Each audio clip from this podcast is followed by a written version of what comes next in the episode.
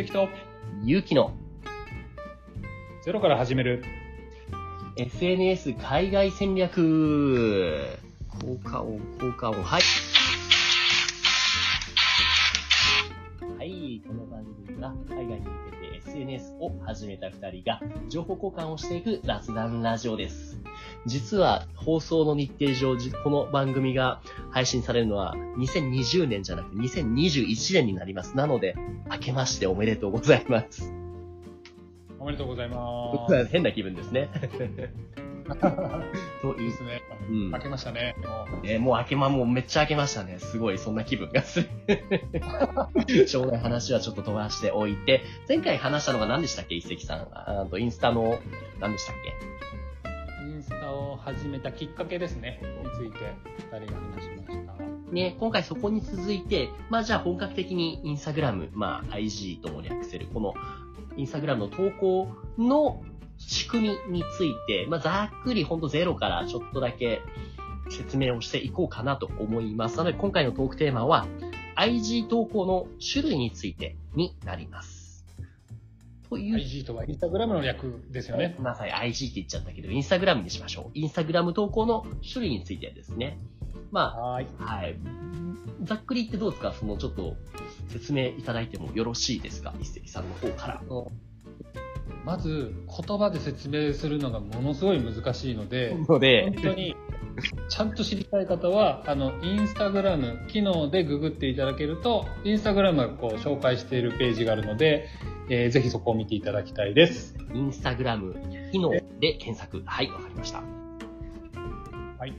で、大きく分けると、インスタグラムは、えっ、と、フィードっていうですね、まあ、一般的な投稿をするところと、はいあと。もう一個、ストーリーズって言ってですね、あの、24時間で、まあ、消えてしまうっていうですね、大きく二つの投稿方法があります。なるほど。いつまでも残るフィードと24時間で消えるストーリーズですね。はい。はい。ただ、フィードの方も、えっ、と、後でアーカイブといって、えっ、と、残さないという設定もできますし、ストーリーズもハイライトっていう機能を使って24時間で消えないっていう機能もあるので、はい。ものすごくややこしいんですけれども、はいまあ、とにかくやってみて覚えていただくのが一番いいかなと思います。結論そこ、そこですよね。もう、はい、OK ですって。まあ、これで終わるわけにもいかないんで、もうちょっと、ちょっと掘り下げてみましょうか。えーっと、そのフィード、そもそも使い分けっていう意味では、一石さんはどのようにフィードとストーリーズを使い分けていますか？えっ、とですね、大きく言うと、フィードと,、えー、とストーリーズをですね、必ず1日1コンテンツずつ上げるようにしてます。なるほど、なるほど。それぞれの内容の違いとは何かありますか？えー、とフィードの方では、えー、とさらにこう細分化すると一般的な投稿とあとリールっていうですね、えーまあ短い動画ですねと IGTV っていうですね1分以上の長尺の動画があるんですけどもはい私はそのフィードの方を3つのコンテンツをいろいろ使い分けしながら毎日投稿をしてます。それも日本の魅力を発信するような、えーコンテンツを作ってるんですけれども、まずじゃあフィードの方だけでいきましょうか。ゆきさんはどんなの使ってます？わかりました。おそらくこれを聞いている方は、まあ、少なからず一回もインスタグラムを開いたことがないってことは多分ないと思うので、分かっている前提で話をするんですけれども、えっ、と、インスタグラムのアプリを開くと、まずその目に映ってくるのは、その、あ、自分のプロフィールの画像の画面にいた時にまず目に映ってくるのが、タイムラインって言って、その、自分のいわゆるフィード、投稿のまとめというか、ポコポコすると、3×3 のマスで表示されますよね。3×3 というか、横3、縦にずらーっと写真が並んでますよね。なんて言えばいいの？これで合ってるのかな？説明の仕方。うん、わかります。はい。で、そのフィード、いわゆるタイムラインって言うんですよね。そのフィードで形成された画面のことを。合ってますかね？説明の方法、このタイムラインの方法、タイムラインっていうのは。うん。あの、画面をクリックした時には、そのフューチャーされた画像が縦に、今度は一列になるんですよね。コメントとそうですね。そうですね。うんうんだからタイムラインで、はい、大丈夫だと思います。うん。はい。あ、そっちがタイムラインか。縦の一列で表示されるのがタイムライン。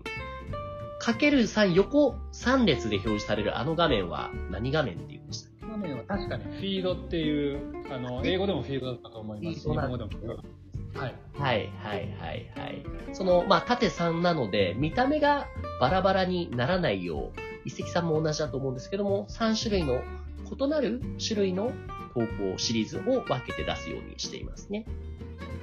うんうんうんその3つはどういうコンテンツなんですか、それぞれ？えっ、と、いろいろ内容もいろいろ変わってきたんですけど、今現状で言うと、収まったのが、一つのシリーズが日本語のひらがなを教えるシリーズですね。で、もう一つが、えっ、と、日本語のアニメとかゲームとか漫画の曲の歌詞をね、僕翻訳して、あの、データ作り込んで、それをリール、さっき一石さんが言ってた、リール機能で投稿してるんですね。それの列が一つ。で、最後に一個あるのが IGTV。さっきまたこれ一石さんが紹介してくれた、その、生配信機能ですよね。いわゆる。を、ほぼ、ほぼ毎日 IGTV を1時間配信しているので、その過去データをフィードに載せています。なので繰り返すと、ひらがな投稿、アニメソングの歌詞の翻訳の投稿、で、えっ、と、IGTV、まあ、日本語のレッスンをやってるんですけども、その IGTV の1時間ぐらいの尺の動画を繰り返し繰り返し毎日投稿をしています。逆に遺跡さんの方はどうですか？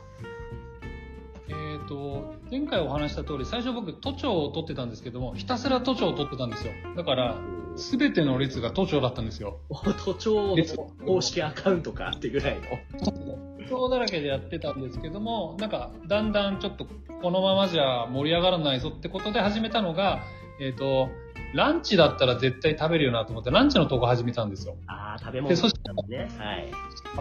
ね、たら都庁ランチ、都庁ランチってなっていって、で、どっかのタイミングで確か日本語をちょっと、えっ、と、教えてっていうコメントがあったので、日本語をちょっと掲載し始めた頃から、あれ、ひょっとしたらこれ3列で行った方が綺麗だぞと思って、今は、えっ、と、都庁から発展して、えっ、と、観光名所と、あとはランチとか食べ物と、あと日本語の一応3つを軸にやってたりします。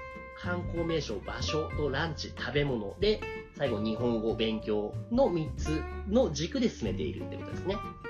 そうですね。で、一応根っこにあるのは、えっ、と、必ずその人が体験できるものっていうのは、あの、自分の中に課したルールでやってますね。だから、自分でこう作って食べた料理っていうのは、結局日本に来ても食べられないわけじゃないですか、韓国はい。の方って。はい。はい。なので、必ずどっかのお店とか、セブンイレブンで買いますみたいなのを、ちゃんとこう、一応切り分けしてやってたりしますけど、そこら辺なんかこだわりとか、ゆきさんはありますかね？僕は基本的に自分が勝手に思ってこれがいいんだろうっていうコンテンツの配信ではなくて、毎回フォロワーの人に何を作ってほしい、何が受けるのかっていうリクエストに応じた投稿をするようにしていますね。その、なんだろう、ツアーガイドしていて、一石さんも結構、自 自覚があるかもと思うんですけども、僕らが思ってるこれいいんだろうって考えてるって提供すると大抵の場合受けないことないですか？実際それが刺さらないことって。いや、もう本当あらゆる生活の中でありますよね。ね、それを聞かずに突っ走るんじゃなくて、とりあえず何してほしいか聞く。で、それで需要があったものだけを配信するっていうのが僕の気をつけていることですね。あそれは僕も一緒ですね。結局やっぱり提供してフィードバックをもらわないと何をしていいかって結局わからないから、だからとにかくやり始めないと何もわからないということですよね。ですよね。フィードも投稿を続けていくと、えっ、と、遺跡さんもそうでしたよね。さっきこの間その、都庁の投稿していくうちにコメントとかがあるんですよね。そうですね。あの、ハッシュタグから来てくれた方が、はい。なんかこれ売ってないのとか、天気どうなのなんて言われて、だんだんこう天気入れたりとか気温入れたりとかっていうのをしてあげて、喜ばれて少しずつこう、フォロワーさんが増えていったっていう感じですね。ですよね。またそのコメントとかリクエストに応じて何かしてあげる、その繰り返しが、その、テンポよく配信も続けられるし、お客さんから、フォロワーさんからの人気も高める、保つことができるコツってことになるんですかね。そうですね。お互いそんな感じですね。で、すいません。ちょっとさらにストーリーズの話もしたかったんですけど、時間があれなので、はこれはまた次回に持ち越している形でいきましょうか。で行きましょう。じゃあ今回一旦ここで切りましょう。なので最後ちょっと告知ですね。この番組ではですね、海外に向けて、ごめんなさい、こっちじゃなかった。当番組では、皆さんからの質問であったり、あとはお悩みを応募しています。例えばですね、まあ、どんなコンテンツを、メビインスタグラム発信だけど、どんな内容をコンテンツ発信していけばいいかわからないであったりとか、あとは自分のアカウントにフィードバックもらいたいけど、なかなか相談しにくい。なんて方々、どしどしこのツイッター、アットマーク、SNS 海外、アットマーク、SNS、KAIGAI、SNS 海外まで直接メッセージ、あるいはハッシュタグつけて、お悩みいただければいつでもどしどし、特に今は誰も来てないんで、もうご自由にご相談ください。ね、大丈夫ですよね、石木さん。うん、誰も来てないんで、ゆうきはちょっとこっそり匿名で応募しといてください。こちらでやっていきますね。あとは知り合いにも知らせときます。13万人の大インフルエンサーに今ならもらえるっつって、アドバイスをって。いやいや、僕友達いないんで。い やいやいやいやいや、そんなことやらないでくださいよ。これから仲良くやっていきましょう。というところで今回じゃあ以上になります。どうもありがとうございました。